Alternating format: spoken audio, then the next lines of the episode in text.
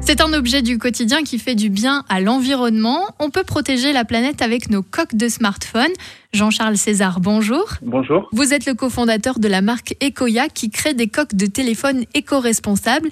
Alors, d'où vient l'idée de travailler sur cet accessoire? J'ai cofondé Ecoya avec Maxime fin 2019.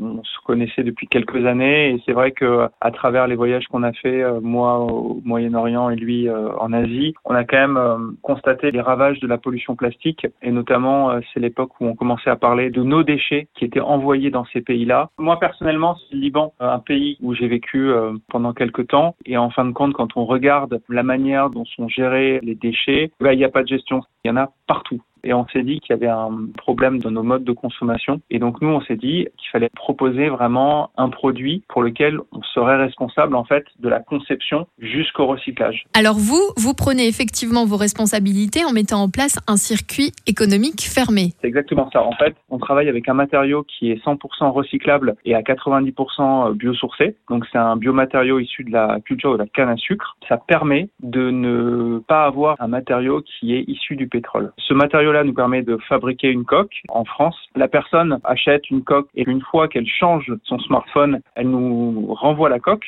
et nous, on se charge de la nettoyer, de la broyer et de la transformer en une nouvelle coque. C'est un objet que l'on change vraiment souvent, qui a un vrai impact environnemental? Oui, en général, euh, les Français euh, changent tous les 20 à 24 mois. Ça correspond généralement au changement du modèle de smartphone. Donc, euh, automatiquement, la coque n'est plus adaptée. Ce qu'il faut savoir, c'est qu'il y a 1,5 milliard de coques de téléphone qui sont jetées euh, chaque année à travers le monde. Et sur ces 1,5 milliard, il n'y a que 5% qui sont recyclés. C'est pas un peu paradoxal de créer une coque pour un appareil fabriqué avec des matériaux qui ne le sont pas vraiment? C'est vrai que le smartphone en lui-même euh, pose question parce qu'aujourd'hui, euh, il n'est pas bien fabriqué. Les constructeurs poussent au renouvellement. Après, nous, le message, c'est aussi de dire de commencer par un des accessoires, quelque chose d'assez simple, mais qui permet du coup de rallonger la durée d'utilisation du téléphone. C'est quand même un objet qu'on a tous les jours dans les mains et faire sa propre transition écologique commence par des petits gestes. Merci Jean-Charles César. Merci. Comptez 32 euros la coque. Toutes les infos sur ecoya.co.